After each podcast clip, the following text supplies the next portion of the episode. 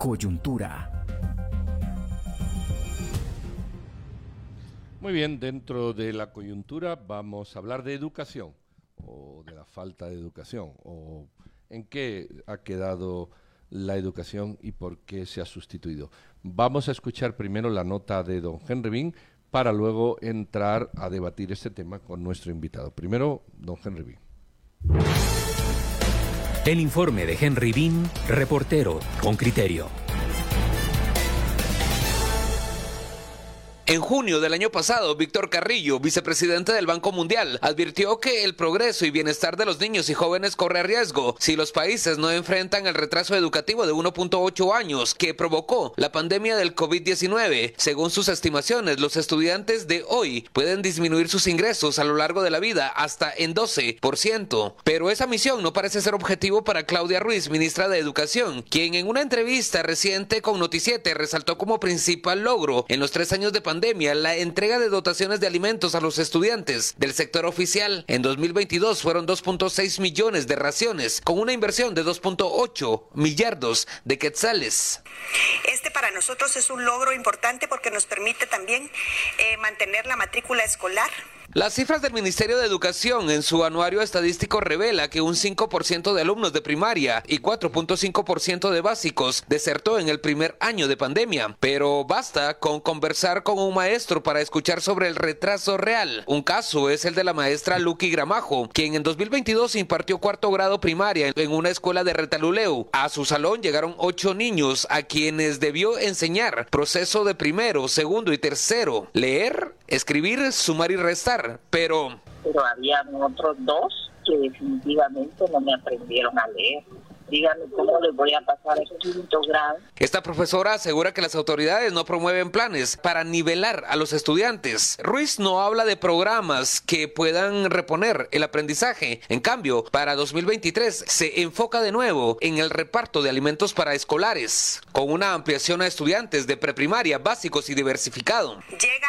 la alimentación a los niños que están en los ECODI, que atendemos a los niños de 0 a 4 años, y también llega la alimentación al ciclo de educación básica y diversificada. En la oficina de comunicación del Mineduc respondieron que la inversión prevista para este año es de 3 millardos de quetzales para atender a unos 3 millones de estudiantes. Con la ampliación, según las estimaciones con datos preliminares de alumnos inscritos en 2022 reportados en el portal, significaría cubrir por lo menos a 1.7 millones de estudiantes más y una inversión anual extra de unos 885.2 millones de quetzales. La cuota diaria para cada escolar es de 6 quetzales, según lo dispusieron los mismos diputados en septiembre de 2021. Roger Calvillo, asesor magisterial en Retaluleu, señala que el programa puede tener buenas intenciones, pero no cumple su cometido. Primero, según él, no garantiza que el estudiante permanezca en las aulas. Y al menos en el área rural los padres dejan de mandar a sus niños porque no alcanzan el rendimiento porque le soy honesto, una gran cantidad de padres le he escuchado que dicen, no, es que mi hijo no, no funciona para el estudio, mejor lo saco. Este docente señala también que las organizaciones de padres de familia no están capacitadas para el reparto de alimentos. No estoy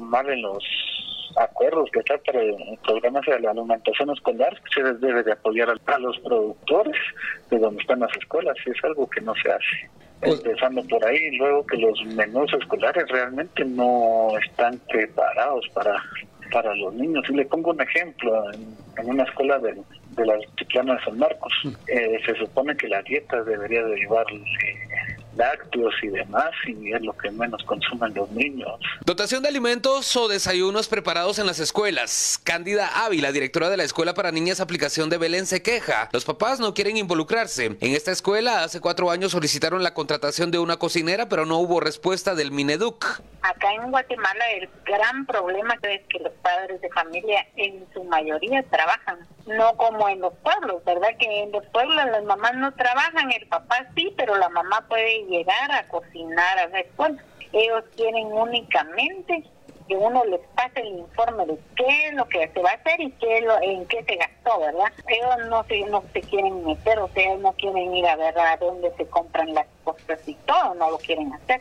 El Ministerio de Educación es la cartera a la que el Congreso de la República le asignó mayor presupuesto para 2023. 22.2 millardos de quetzales. Henry Bean, Radio con Criterio.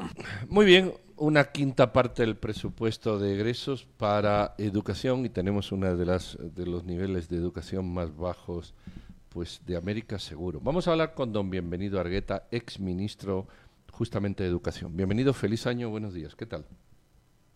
Eh, buenos días. Bueno, Bienvenido. Un placer saludarlos. Gracias, gracias por atendernos y muy feliz 2020, 2023 para usted, doctor. Eh, quisiera arrancar por esto. Haga una evaluación eh, breve, sucinta, esencial de lo que se ha convertido, de lo que es o del impacto que tiene la alimentación escolar. Ya, eh, yo creo que la alimentación escolar se ha constituido en una de las estrategias claves del Ministerio de Educación, particularmente en términos de cobertura. Esto ha sido, entre otros, desafortunadamente por el porcentaje de población pobre que hay en el país. Y en ese sentido, eh, digamos, cuando los niveles de pobreza llegan casi al 60%, como es el caso de Guatemala, obviamente que la educación como, como un proceso de formación de la población requiere también una buena alimentación. De hecho, yo diría de que la sostenibilidad que tuvo la matrícula escolar durante la pandemia del COVID-19 y el cierre de los establecimientos se sostuvo gracias a, la alimentación escolar. Como señalaba uno de los padres de familia en la entrevista que hizo Henry Bean, es el hecho de que, digamos, una cosa fue la entrega de alimentos y otra fue la, la dinámica de calidad de la educación que es otro tipo de, consideración y otro tipo de estrategia. En ese sentido, yo creo que la alimentación escolar es fundamental, no obstante, también requiere de estrategias integrales del Estado, porque lo contrario, lo único que se convierte es en una asistencialidad que no tiene un efecto mayor por la inversión que está haciendo el Estado de Guatemala. Pero bienvenido, eso es exactamente lo que, lo que está ocurriendo. el Congreso de la República incrementó los fondos para la alimentación escolar. El gobierno se ha dedicado a repartir bolsas de, de alimentos a partir de la estructura de, de, bueno, sus listados de alumnos y, y, padres de familia y se ha desatendido por completo la calidad en materia de, de educación. Pero no hay críticas hacia, ese, hacia esa gestión que yo llamo populista de parte del gobierno de Alejandro Yamatei, porque al tratarse de un gobierno de derecha no se ve mal que funcione de, esa forma, pero la educación en sí misma ha visto un retroceso durante este, durante este periodo de gobierno, o usted tiene datos que, que apuestan a lo contrario. No, yo al contrario lo que respaldo es que efectivamente la dinámica de la calidad de educación ha bajado de manera sensible. De hecho, yo estoy trabajando en unas reformas de todo lo que es el sistema de formación eh, agrícola, forestal y agroindustrial en el país. Pero lo que se ha observado es de que en aquellos establecimientos educativos que reciben estudiantes, a pesar de los exámenes de ingreso que hacen, aproximadamente el 50% tuvo que desertar por la mala calidad de su formación eh, eh, durante el primer semestre. Lo que yo estoy señalando es de que efectivamente lo que vamos a sufrir como consecuencia de la ausencia de estrategias efectivas de calidad de educación se van a observar en los próximos ocho años. Es decir, lo que estamos observando es, es una situación verdaderamente crítica, en el sentido que adicionalmente a lo que es la alimentación escolar, se tienen que diseñar estrategias específicas para mejorar las condiciones de los aprendizajes de los estudiantes. Esto sin mencionar que en el caso de Guatemala nosotros estamos teniendo, por ejemplo, aprendizajes que están en el currículum nacional base que viene desde, desde principios de, este siglo, es decir, ya vamos a cumplir aproximadamente 20 años con el mismo currículo, cuando nosotros estamos observando que otros países como Costa Rica, como el propio Salvador ya han hecho nuevas reformas educativas a sus sistemas. En ese sentido, yo lo que veo es que efectivamente debemos de concentrarnos en estrategias efectivas de calidad de educación y no solo en términos de la alimentación escolar. No obstante, yo diría dos aspectos aquí que son esenciales y fundamentales.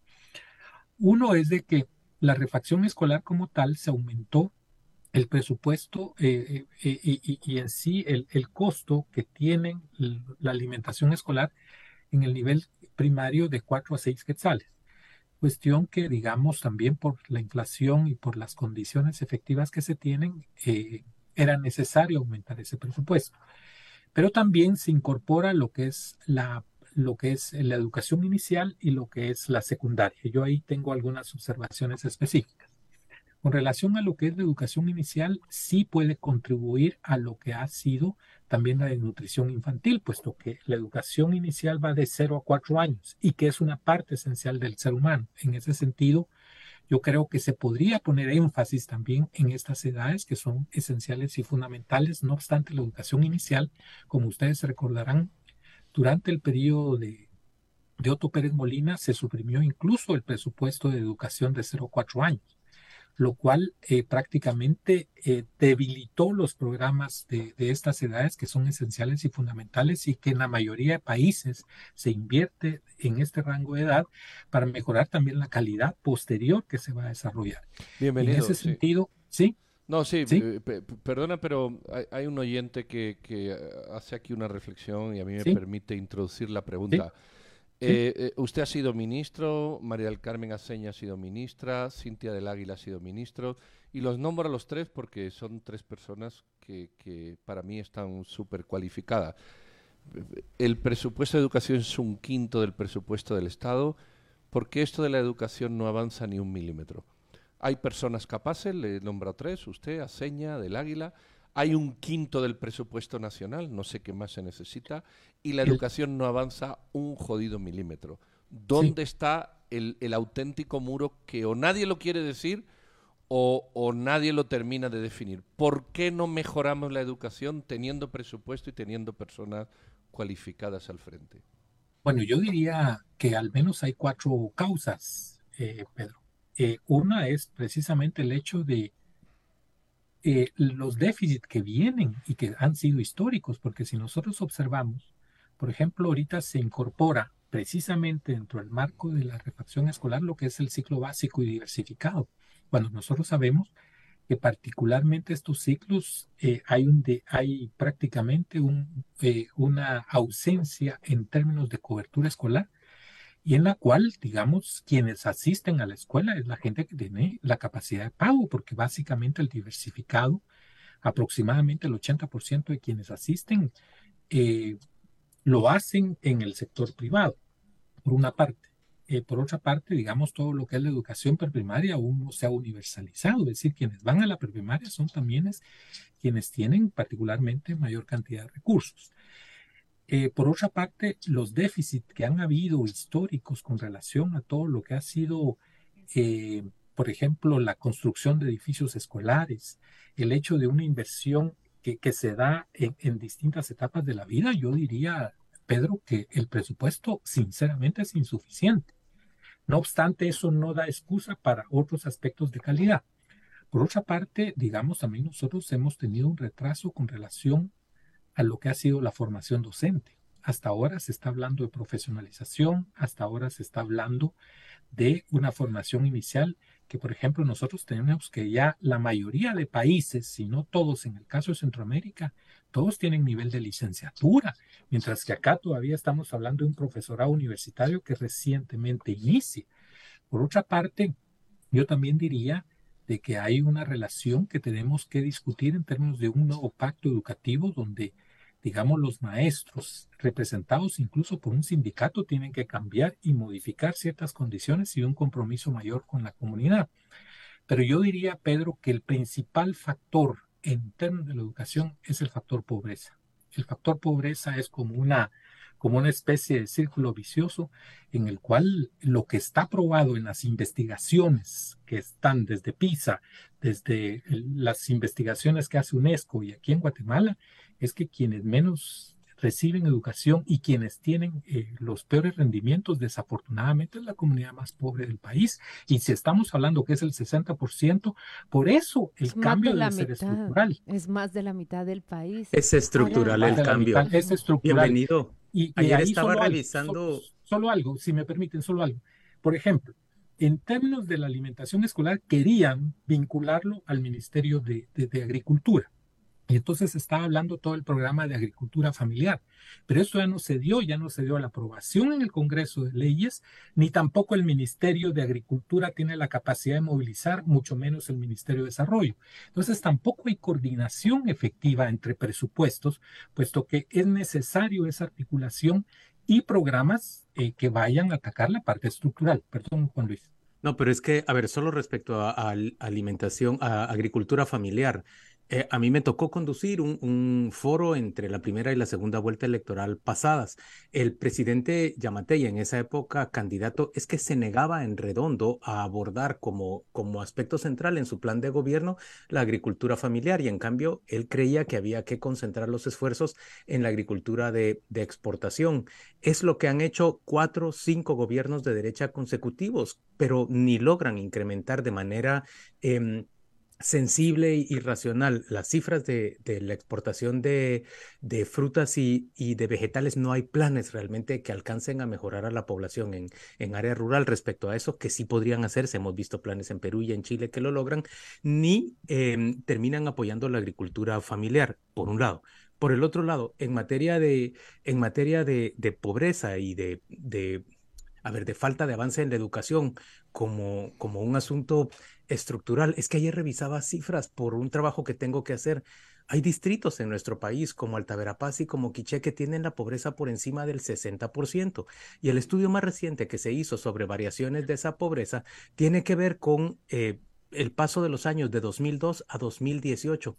Ustedes es que dan ganas de llorar cuando uno se da cuenta que no se ha movido ni tres puntos la reducción de la pobreza y que en donde se ha movido básicamente se ha movido no por acción del Estado, por, por programas que llegan del Estado y que procuran transformar alguna situación, sino sobre todo por la migración. En términos generales, somos un país que con sus gobiernos, uno tras otro, nos movemos en el mismo círculo sin avanzar para ningún lado y después tratan de ponerse una medalla diciendo, pero yo repartí alimentos e incluso le dupliqué el monto a, a las bolsas de alimentos escolares que estamos entregando. No vamos para ningún lado, bienvenido, no vamos para ningún sitio. No, digamos que lo, que yo estoy señalando es de que obviamente la refacción constituye, desafortunadamente en las condiciones que estamos, en una condición de asistencialidad complementaria que podría contribuir si es que también el sistema educativo tuviera una buena, un buen sistema de calidad, por una parte. Por otra parte, como tú señalas, toda la parte de lo que es la migración, también si nosotros vemos el perfil de quienes están migrando, curiosamente es gente que por lo menos ha culminado la primaria o tiene mayores niveles de estudio, puesto que también la migración tiene un costo y un costo bastante elevado que las familias quedan endeudadas, pero que de todas maneras, curiosamente, cuando uno revisa los datos de la gente que, sale, que, que, migra desafortunadamente, también se están llevando una porción de la población que no son los extremos pobres, que tienen los niveles incluso más bajos de educación. Aún la migración, por lo tanto, es, también algo que desafortunadamente eh, es un relativo privilegio para alguna gente poder salir, lo cual también habla muy mal del país en términos de, de los factores de expulsión que tiene. Pero yo sí diría que la educación en sí misma, en sí misma no tiene una capacidad de resolución si no se dan medidas integrales y de manera estructural. Y como bien decías, eh, Juan Luis, digamos, nadie quiere invertir, por ejemplo, en el sector agrícola, que es fundamental y esencial, y particularmente porque vemos que la mayoría de la población también de ese sector vive, eh, digamos, en una agricultura de subsistencia. Pero básicamente, digamos, leyes que promovieron gente que tenía alguna perspectiva de desarrollo integral no, no se permiten. Entonces yo diría de que el país sigue sosteniéndose bajo una estructura económica que desafortunadamente el sistema educativo le está dando respuesta, porque al final de cuentas la estructura actual que tenemos lo que requiere es un pequeño grupo educado con niveles técnicos, pero ¿qué pasa con la mayoría? Es decir, no hay desarrollo, el país tampoco va a salir de esa manera. Muy bien, don bienvenido Argueta, el ministro de Educación. Muchísimas gracias por esta charla. Muy feliz miércoles y mejor inicio de año. Nos vemos. Un placer. Gracias. Feliz año.